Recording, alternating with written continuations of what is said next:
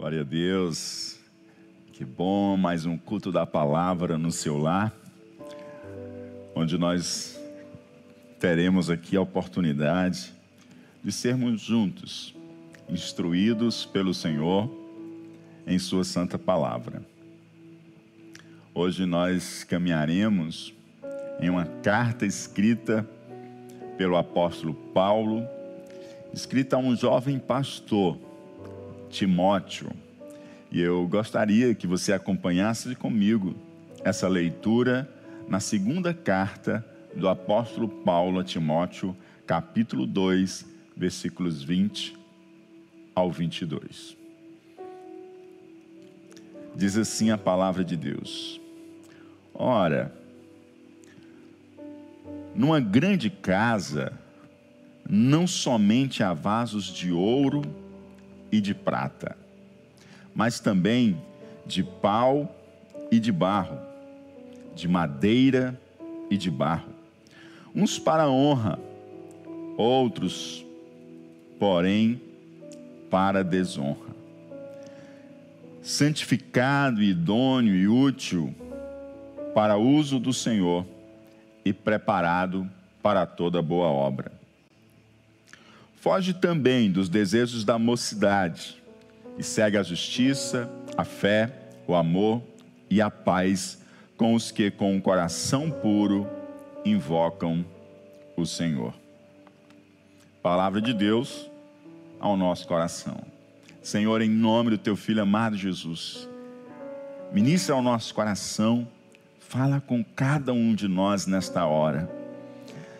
Faze-nos, ó Pai, úteis para a tua honra, vasos para a honra, Senhor.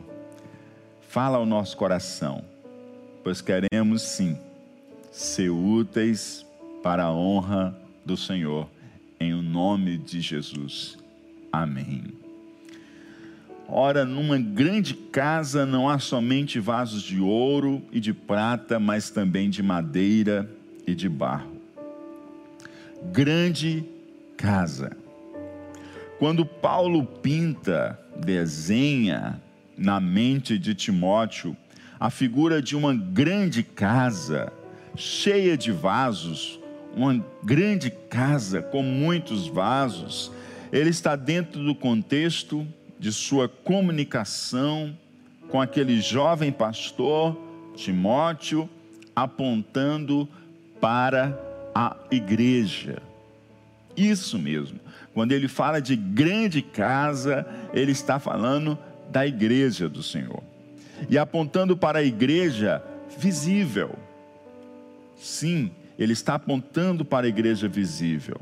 Ela não é apenas uma casa comum, ela é uma grande casa. Ela não é qualquer casa, ela é uma grande casa. O Senhor tem uma grande casa. A grande casa fala para a gente sobre o Senhor da casa. Sim, a grande casa nos comunica algo sobre o dono da casa.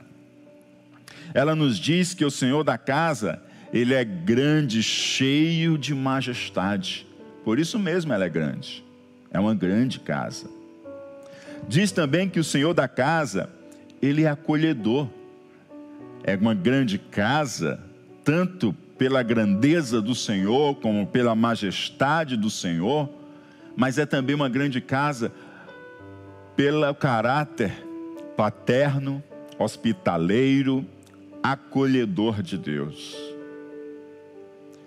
Há espaço na casa para você e para mim.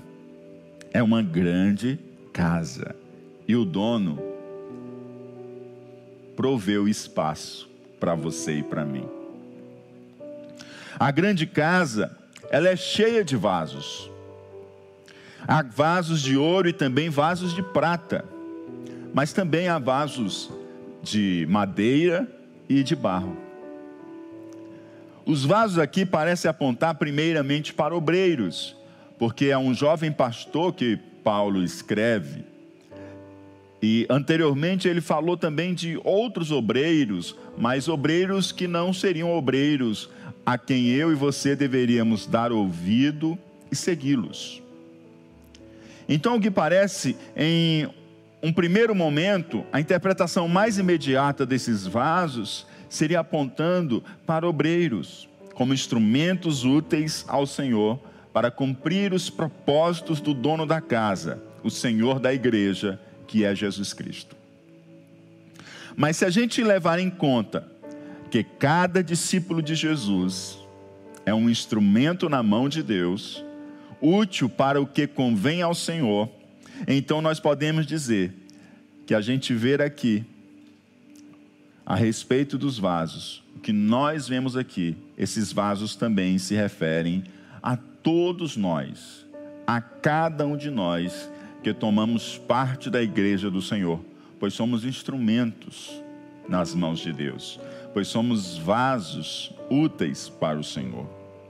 Embora os vasos de ouro e de prata tenham função e utilidade diferente dos vasos de madeira e de barro, é notório que não se usa um vaso de barro para o mesmo fim de um vaso de ouro.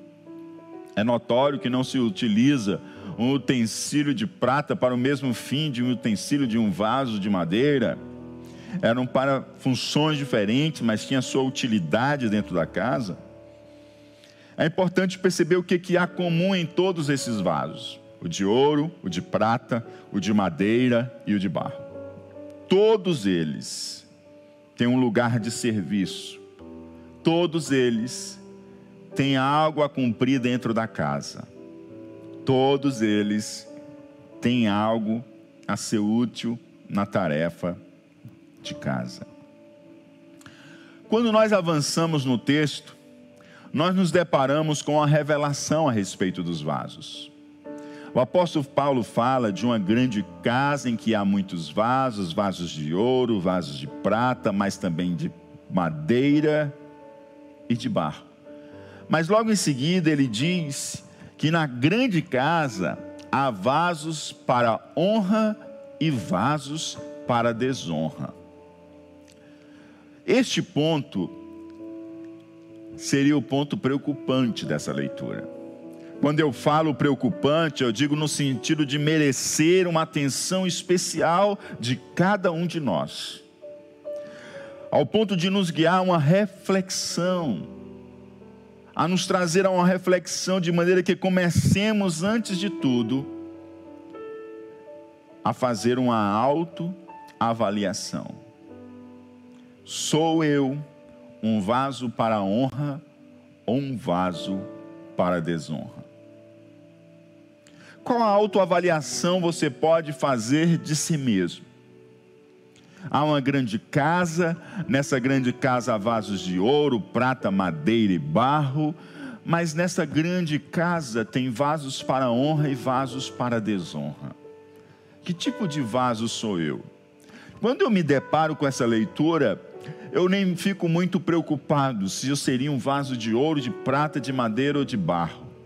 O que me preocupa é se eu sou um vaso para a honra eu não fico muito atento que tipo de material é este vaso. O que me importa nesta hora é saber se eu sou vaso para a honra. Certo que o vaso de ouro, ele vai ser, ser, útil em momentos muito diferenciados da casa. O vaso de barro talvez vai guardar ali uma água, ou quem sabe vai para o fogão, a lenha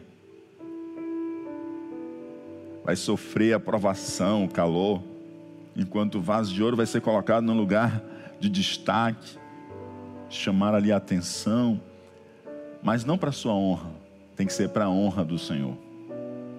Mas eu não me importo muito no vaso de barro, de madeira, de prato de ouro. O que me toca o coração é que eu não quero ser um vaso para desonra, eu quero ser um vaso para a honra eu quero ser útil para o Senhor.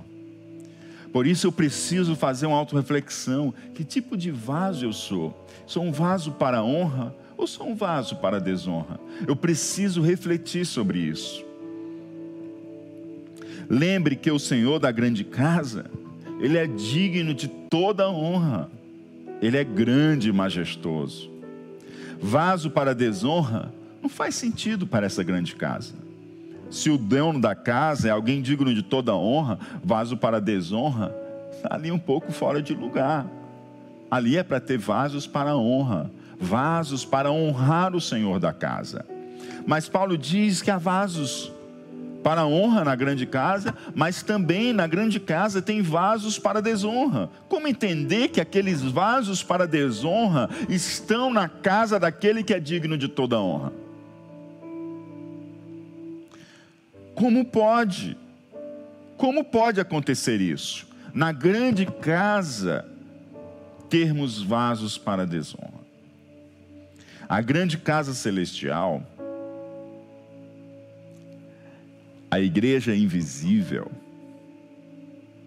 aquela que é a reunião de todos os salvos em Cristo Jesus de todas as épocas e de todos os lugares, daqueles que já viveram, daqueles que estão vivos e daqueles que ainda crerão, aquela grande casa final, ah, aquela lá, queridos, há vasos para honra. Sim, e nela há apenas vasos para honra, não há vasos para desonra. Mas a grande casa aqui na terra, a grande casa que Paulo se refere nesse texto, é a igreja visível, é a igreja do presente momento é a igreja que está é, labutando sobre a face da terra, é os santos ajuntamentos nos diversos endereços, no Brasil e fora do Brasil. É a igreja visível. E nessa igreja visível, o apóstolo Paulo nos deixa claro que há vasos para a honra, mas também, não se espante, há vasos para a desonra. Na igreja invisível, a Santa Imaculada, aqueles santos lavados pelo sangue de Cristo, aqueles cujos nomes não estão simplesmente no rol dos membros da igreja, mas estão no livro da vida, nessa só há vasos para a honra. Mas na igreja visível, que é aquela que nossos nomes estão lá no, no hall de membros da igreja, mas não necessariamente estão no livro da vida, que nós até nos juntamos, fazemos algumas coisas. Ali há vasos para honra, mas há também vasos para desonra. Eu não quero ser um vaso para desonra. Eu quero estar entre os vasos para honra, úteis para honrar o Senhor nosso Deus. Paulo, versículos antes, ele falou de de dois obreiros, Himeneu e Fileto, como vasos para desonra. Ele diz em 2 Timóteo, capítulo 2, versículo 18, um versículo um pouquinho antes do que a gente leu, ele diz: os quais se desviaram da verdade. Himeneu e Fileto se desviaram da verdade, dizendo que a ressurreição já era feita e perverteram a fé de alguns. Veja, eles estavam na igreja, eles estavam na grande casa, mas eles se desviaram da verdade. É, pastor, eu não sabia que alguém podia se desviar da verdade. Sim, alguém pode se desviar da verdade, alguém pode naufragar na fé. Isso a Bíblia mostra para a gente.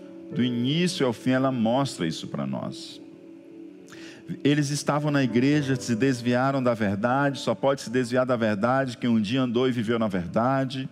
Começaram a pregar falsos ensinos, pessoas acreditaram neles, pessoas começaram a segui-lo, e esses falsos mestres são vasos para desonra. Eles não estavam sendo vasos para a honra do Senhor eles estavam sendo vasos para desonrar o Senhor. Eles não estavam sendo vasos úteis para o Senhor, porque eles se desviaram da verdade. Se pessoas dentro da igreja, como Mineu e Fileto, se pessoas dentro da igreja, como aqueles que começaram a ser é, seduzidos e pervertidos na fé pelos falsos ensinos de Mineu e Fileto, foram seduzidos pelo falso ensino. Imagina só as pessoas que são de fora da grande casa, as pessoas que são de fora da grande, igreja, da, da, da grande casa, fora da igreja, elas não sabiam distinguir a diferença entre a igreja pastoreada por Timóteo e a igreja pastoreada por Himeneu e Fileto.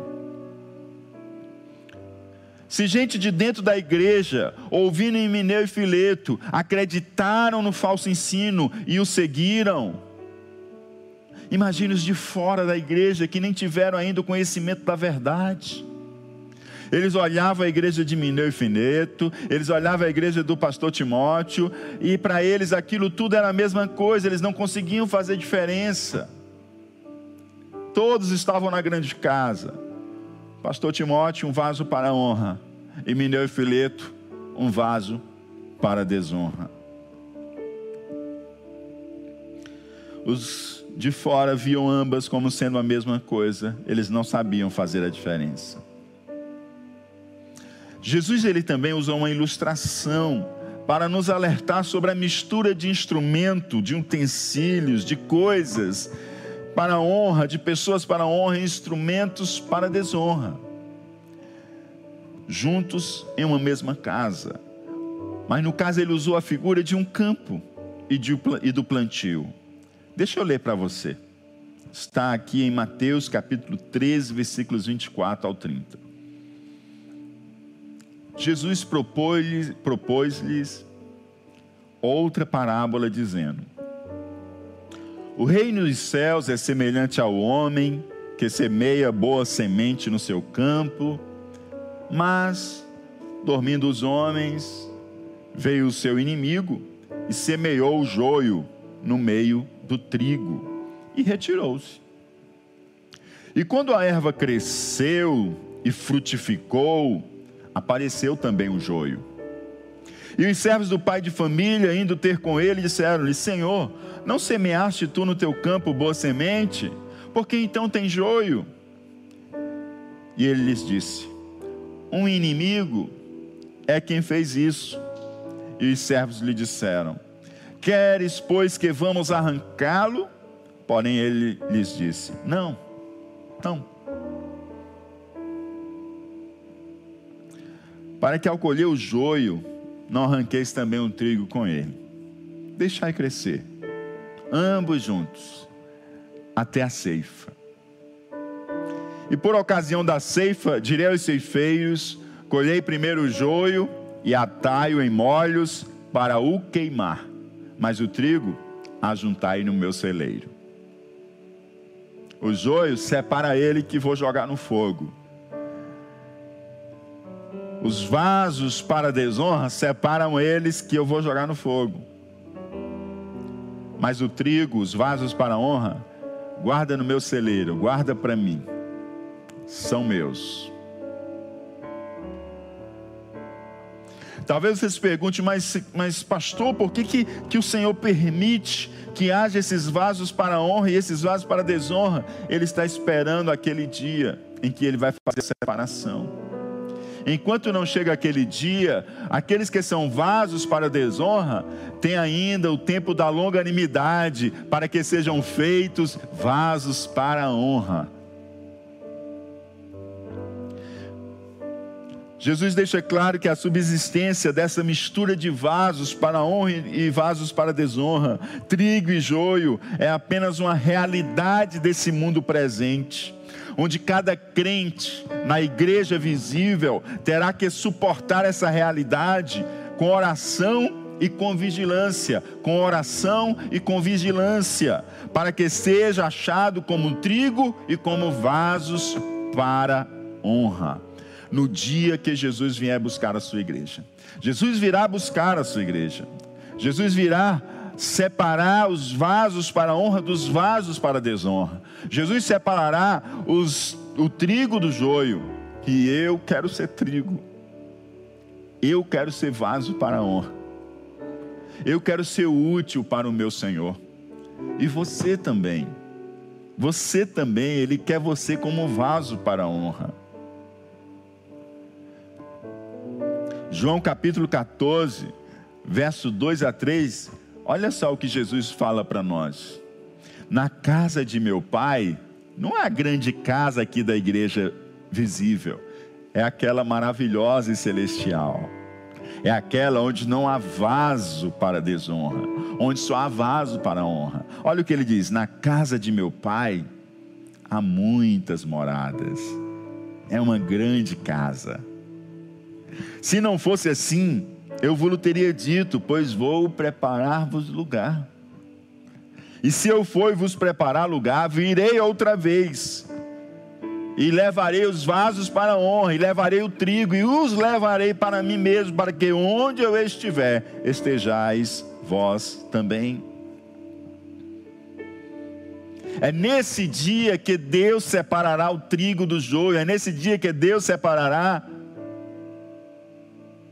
os vasos para a honra dos vasos para a desonra.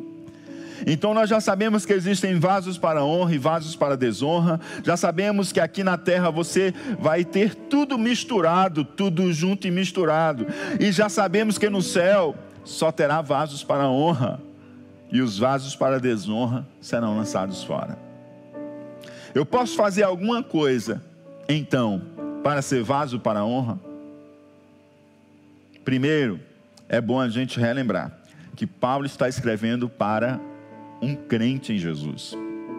Ou seja, uma pessoa que já recebeu Jesus como Senhor e Salvador da sua vida. E assim ele passou a ser um vaso dentro da grande casa. Então, quem ainda não recebeu Jesus, se você está me ouvindo e ainda não recebeu Jesus, a primeira coisa que você precisa fazer, o primeiro passo que você precisa dar, para que você seja um vaso dentro dessa casa, dessa grande casa, e para que você seja um vaso para a honra, a primeira coisa é você entregar a sua vida para o Senhor da casa. A primeira coisa é você entregar a sua vida para o Senhor Jesus, recebê-lo como Senhor e Salvador da sua vida. Então você vai ser colocado dentro da grande casa e você vai ser um vaso dentro dessa grande casa.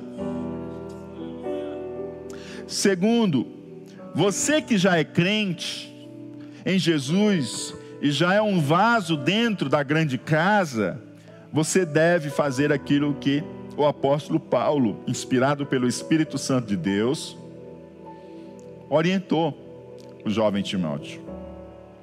Se alguém se purificar, verso 21, destas coisas, destes erros, será vaso para honra. Aleluia! Olha só, como que eu posso ser um vaso para a honra? Primeiro eu tenho que entregar minha vida a Jesus, ao dono da casa, ao dono da grande casa. Segundo, se alguém se purificar destes erros, se alguém se purificar dessas coisas, será vaso para a honra, santificado e idôneo, útil para o uso do Senhor e preparado para toda boa obra. Você deve se purificar dos erros.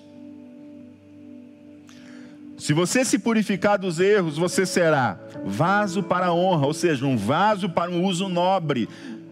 Se você se purificar dos erros, você será santificado, ou seja, permanentemente separado para o Senhor. Esse vaso não vai ser usado para outra coisa. Está dentro da grande casa, é usado para o Senhor, para o que lhe apraz, para os seus propósitos, para a sua vontade. Você não vai ser mais usado para os teus desejos ou para os desejos do inimigo da sua alma e para os desejos do inimigo de Deus. Você não vai ser mais usado. Por isso, você vai ser usado, santificado, separado, permanentemente separado para ser usado para a honra e para a glória do Senhor. Você vai ser útil para o uso do Senhor. Você vai ser útil para o dono da casa e você vai ser preparado para toda a boa obra. É um privilégio ser um instrumento nas mãos de Jesus. É um privilégio ser um utensílio nas mãos de Jesus. É um privilégio ser um vaso nas mãos de Jesus. É justamente estar em Suas mãos que nos faz vaso para honra, para uso nobre. Olha só, o que eu faço nesta hora não é nada de mim mesmo. O que eu faço nesta hora não é nada para minha honra. O que eu faço nessa hora é o privilégio de estar nas mãos de Deus para ser um mensageiro dele para você. Na verdade, é o privilégio de estar sendo usado por ele para a honra dele, para ser um canal de vida e de bênção para outros. Não há não há nada para minha glória, é tudo para para a honra e para a glória dEle, é ser útil para Ele, é ser usado para a Sua vontade, é me render para que a vontade dEle se cumpra na minha vida e eu quero ser um vaso para honra, e eu quero permanecer sendo um vaso para honra, porque chegará um dia que Deus vai separar os vasos para honra dos vasos para desonra. Eu quero estar nos vasos para honra, porque na grande casa do meu pai há muitas moradas, e Jesus subiu para preparar uma para mim e para todos aqueles que são vasos para honra. E ele diz que quando descer, quando ele vier, ele nos buscará para estar com ele, porque aqueles que são permanentemente separado para eles, aqueles que são santificados, aqueles que se purificam dos erros, estes serão levados com o Senhor para a glória do seu santo nome. E o que que ele pede de nós? Ele pede que você seja um vaso limpo. Ele não gosta. Ele não gosta de vaso sujo. Vaso sujo só para ele limpar e depois usar. Mas vasos que só quer ficar sujo não é com ele. Ele quer vasos que se purificam dos erros. Ele quer, ele quer vasos que busquem estar de vestes brancas. Ele quer vaso que não esteja se contaminando com os erros e com o pecado. Um vaso purificado, ele toma em suas mãos. Eu, eu quando preciso beber água, eu não pego um copo sujo para beber água. Eu busco um copo limpo para beber água. Eu quando vou, vou beber algum, algum suco, eu não, não pego um copo sujo que esteja sobre a pia para beber o suco. Eu busco um copo limpo para beber. Quando eu quero tomar meu café, eu não vou pegar uma xícara suja, que está suja, para beber o meu café. Eu quero uma xícara limpa. Ou eu pego uma limpa, ou eu tenho que limpar a que está suja, para que eu possa me servir dela. Deus também não vai fazer, não, vai, não quer usar vasos sujos. Ele quer vasos limpos.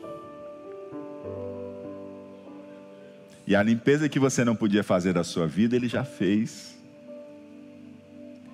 Ele derramou o seu sangue para purificar você e a mim de todo o pecado. E você que ainda não recebeu Jesus, na hora que você se entregar para ser um vaso na casa do Senhor, Ele vai purificar, Ele vai limpar você. Teve um profeta que esteve diante de Deus, ele se viu tão sujo, Deus querendo alguém para servi-lo. Quem eu vou enviar? Ele diz: Ai, Senhor, eu vou perecer porque eu sou um homem de lábios sujos, um homem de lábios impuros. E o Senhor olhou, e aí, rapidamente, um mensageiro do Senhor tomou ali o anjo antenais do altar, tocou em seus lábios e limpou e purificou os lábios. E quando o Senhor diz: A quem enviarei? E ele agora limpo, ele agora purificado, ele agora santificado, ele agora permanentemente separado para uso exclusivo do Senhor. Ele diz: Eis-me aqui envia-me a mim, faz de mim um vaso para a honra. Eu sou um instrumento teu, eu sou um utensílio teu, eu sou um vaso para ti. Usa como tu queres, porque agora eu estou limpo, porque tu me limpaste. O Senhor quer você como um vaso para a honra. Talvez correntes de pecado lhe aprisionaram no meio dessa quarentena. Mas eu te digo nesta hora, hoje mesmo essas correntes podem ser quebradas. Hoje mesmo o Senhor pode entrar com provisão de limpeza sobre a tua vida.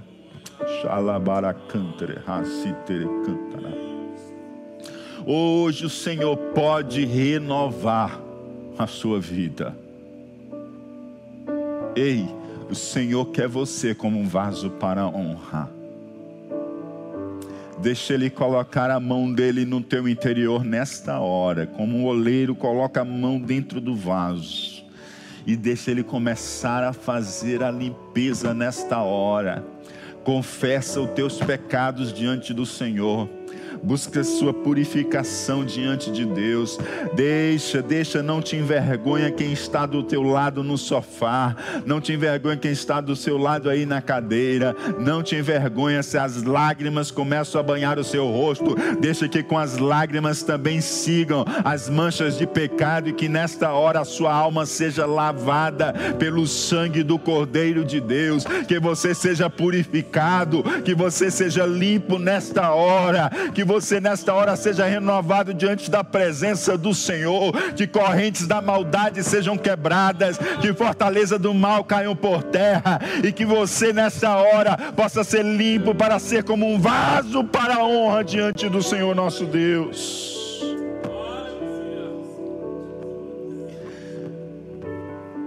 Como se purificar dos erros como se purificar destas coisas que Paulo está falando também. Primeiro, afastar-se dos vasos para desonra. Como é, pastor? Afastar-se. A Bíblia não é nada de politicamente correta. A Bíblia é correta. O que é correto não precisa ser adjetivado. A Bíblia não é nada de biblicamente correta. A Bíblia é correta. E o cristão, ele anda longe de ser politicamente correto. Porque o cristão, quando ele começa a ser politicamente correto, ele deixa de ser cristão. É a mesma coisa de um vaso para honra e um vaso para desonra. Ou você é para desonra ou você é para honra. Então você precisa se afastar dos vasos para desonra. E quem são esses vasos para desonra que o apóstolo Paulo está falando aqui nesta hora? Ele está falando dos falsos mestres. Emineu e Fileto, 2 Timóteo capítulo 2, verso 17. Quando você se afasta dos falsos profetas e falsos mestres, você se afasta da mentira e do engano. Para manter o seu coração e mente firmes e puros com a verdade do Evangelho. Eu sei que hoje em dia nós temos uma variedade de opções, e temos muitas opções boas, maravilhosas, edificantes, firmadas na palavra, mas também tem muito engano da serpente. Muito engano da serpente. Tem muito falso ensino, muito falso profeta. Isso não pode ser novidade para você, nem pode ser novidade para mim. Porque o Senhor disse que nos últimos dias se multiplicariam. Falsos profetas e falsos mestres sempre tiveram, mas nos últimos dias eles se multiplicarão. Então tem muito profeta de Deus para você ouvir. Sim, tem. E hoje muito acessível, né? Na, na, na palma da nossa mão. Mas também tem muitos falsos profetas. Também tem muitos falsos mestres. E você deve se afastar dos falsos mestres, você deve se afastar dos falsos profetas, você deve se afastar desses que são vasos para desonra, porque são vasos que estão na grande casa, mas não são vasos para honra, são vasos para desonra, assim como Mineu e Fileto. E como você faz isso? Como você identifica o falso mestre, como você identifica o falso profeta, para que você se afaste dele. Para que porventura você não cometa o erro de se afastar do profeta de Deus e do mestre da palavra de Deus, daquele que ensina, daquele que entrega a palavra de Deus pura e verdadeira. Como distinguir o verdadeiro do falso e me afastar do falso e manter-me com aquele que prega fielmente a palavra de Deus? Primeiro, você pode identificar provando as palavras desse mestre e desse profeta. E como é que eu posso provar as palavras desse mestre e desse profeta? Você prova as palavras dele com o prumo da palavra de Deus. Você prova a palavra dele, as palavras dele com a palavra de Deus. Você faz a mesma coisa que os irmãos lá de Bereia, onde o apóstolo Paulo, olha só, o apóstolo Paulo foi pregar para eles. E o apóstolo Paulo pregava para eles, receberam, não com espírito crítico, receberam não com criticismo, mas eles receberam a palavra de bom grado, diz a palavra de Deus. Porque aqueles que recebem a palavra cheio de criticismo, espírito crítico, eu lamento muito, mas você deixa de viver tanta coisa boa que Deus tem para derramar sobre a sua vida.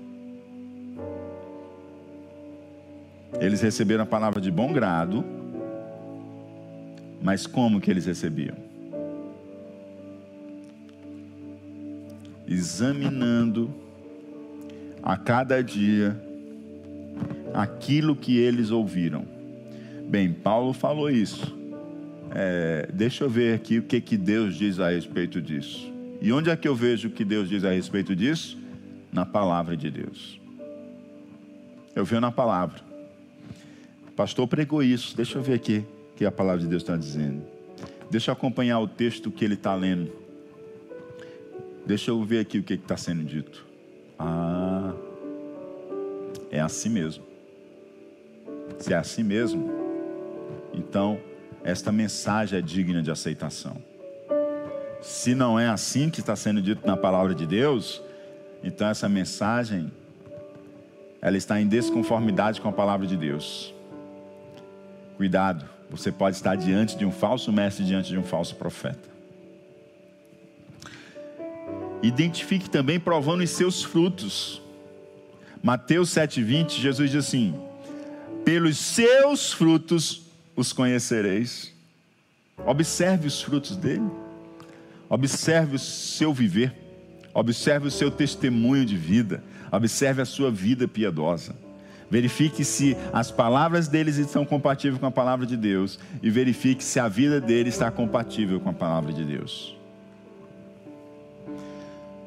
Segundo, primeiro, você se afasta dos falsos mestres e falsos profetas. Segundo, você deve conservar a fé e a boa consciência.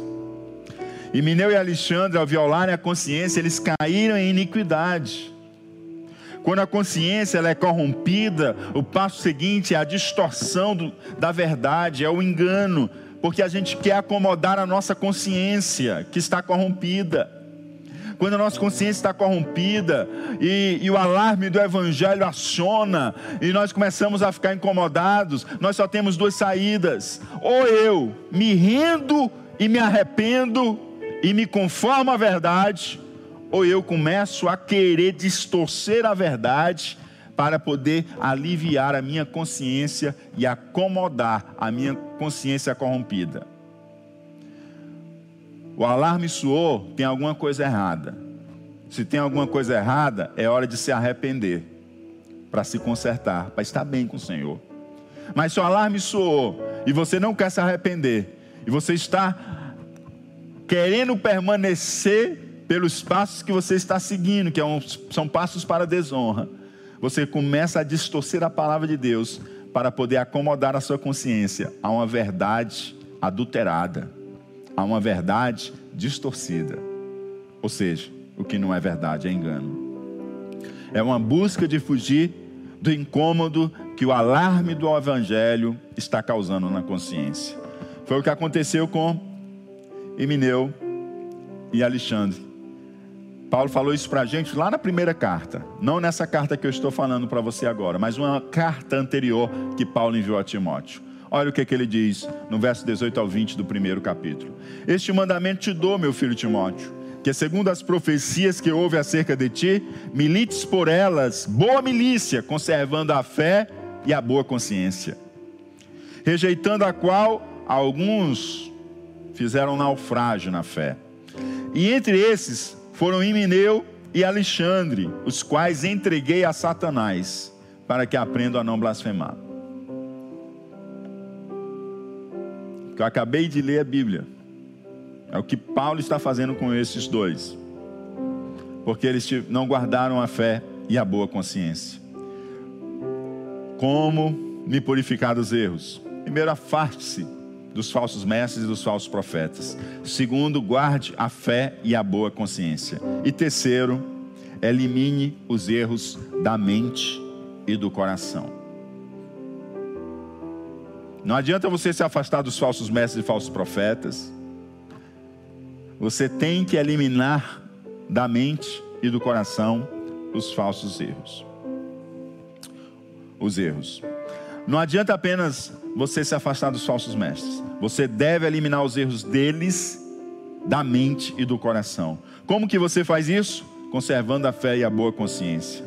Isso é possível se enchendo da palavra de Deus, de modo a eliminar as impurezas do engano. Você se enche da palavra de Deus.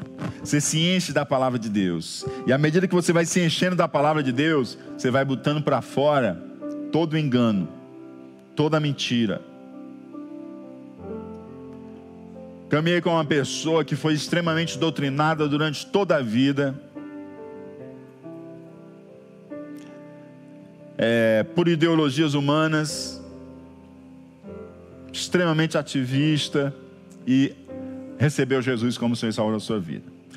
Quando ela começou a estar diante da luz da verdade, ela começou a ser extremamente confrontada em várias crenças e valores que ela estava firmemente doutrinada.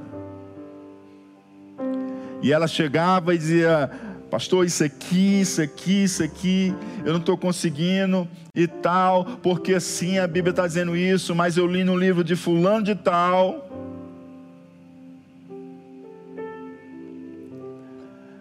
E aí eu começava a falar a palavra, e a indagar ela sobre a palavra, e aí caminhava na palavra, ao ponto que ela começava a refletir nas falácias das doutrinas que por tanto tempo ela fora doutrinada.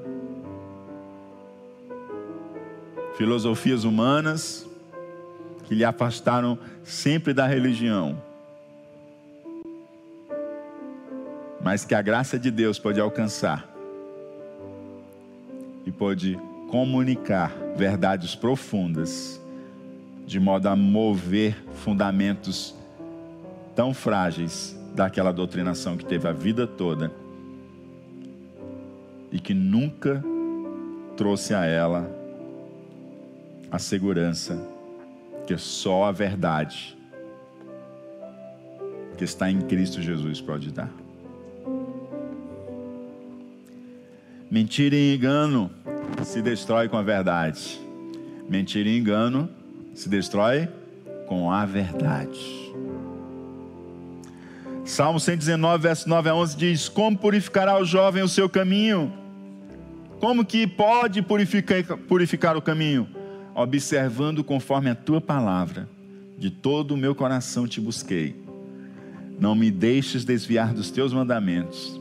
Escondi a tua palavra, escondi a tua palavra no meu coração para não pecar contra ti. Se você esconde essa palavra no seu coração, na hora que você escuta uma coisinha diferente, opa, tem alguma coisa aí que não está muito legal. Que o pregador está dizendo não está muito direito com o que a Bíblia está dizendo, não. Opa, essa música aí, peraí, peraí, peraí, peraí. Dá para o grupo de louvor cortar essa música aí das músicas que são cantadas, não?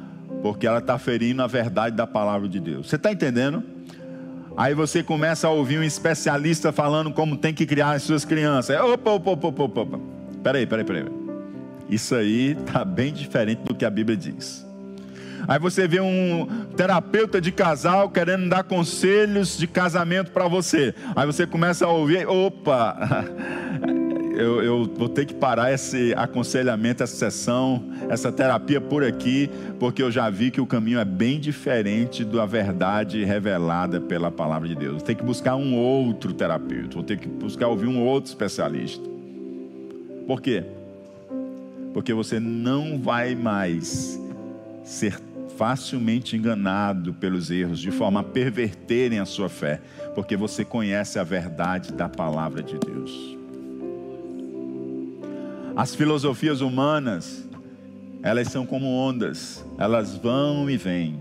Tem hora que uma está lá em cima, tem hora que ela perde a sua vez e vem a outra. Mas essa palavra, desde sempre, é a mesma.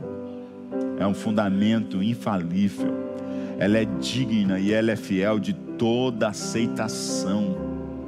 Como eu vou purificar o meu caminho? Observando conforme a tua palavra, guardando a tua palavra no meu coração, para não pecar contra ti. E quando eu me encho da palavra de Deus, os erros vão ter que ir embora da minha mente, os erros vão ter que ir embora do meu coração. Eu não vou me inclinar para a iniquidade, mas vou me inclinar para as coisas de Deus.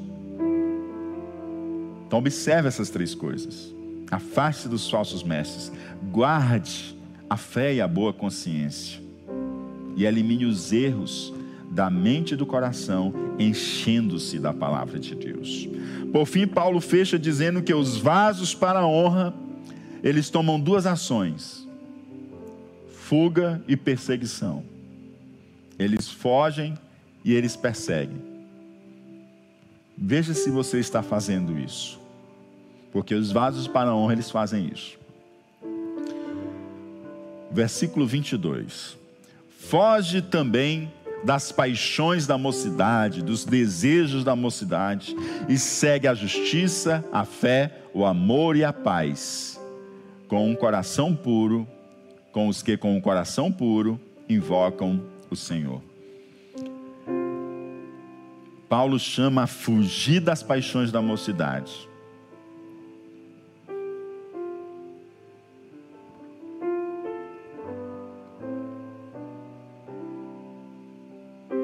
Talvez aqui a prepotência, a arrogância, a independência, os apetites sexuais muitas vezes descontrolados, a terrível, situa a terrível situação que os dados mostram de percentuais elevadíssimos de pessoas presas, por exemplo, à pornografia. Cada vez mais a, a, a pornografia sendo iniciada cada vez mais cedo, a infância já sendo iniciada na pornografia.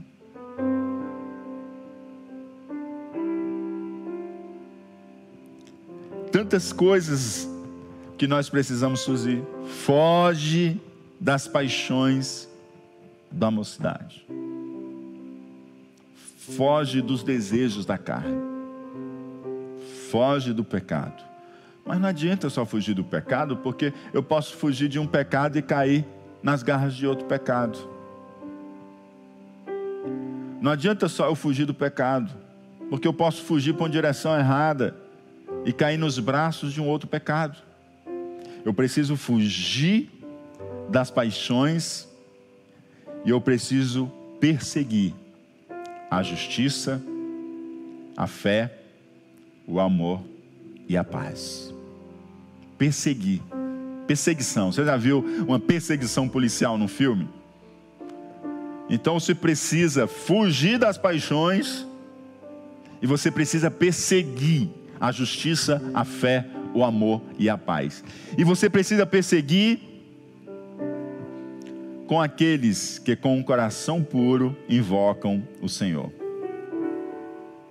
É interessante a gente perceber isso, porque da mesma forma que mandou a gente se afastar dos falsos mestres, nos manda perseguir a justiça, a fé, o amor e a paz com aqueles que com o coração puro invocam o Senhor. Eu sou chamado a ser um vaso para a honra, mas eu não sou chamado para ser um vaso para a honra no ostracismo.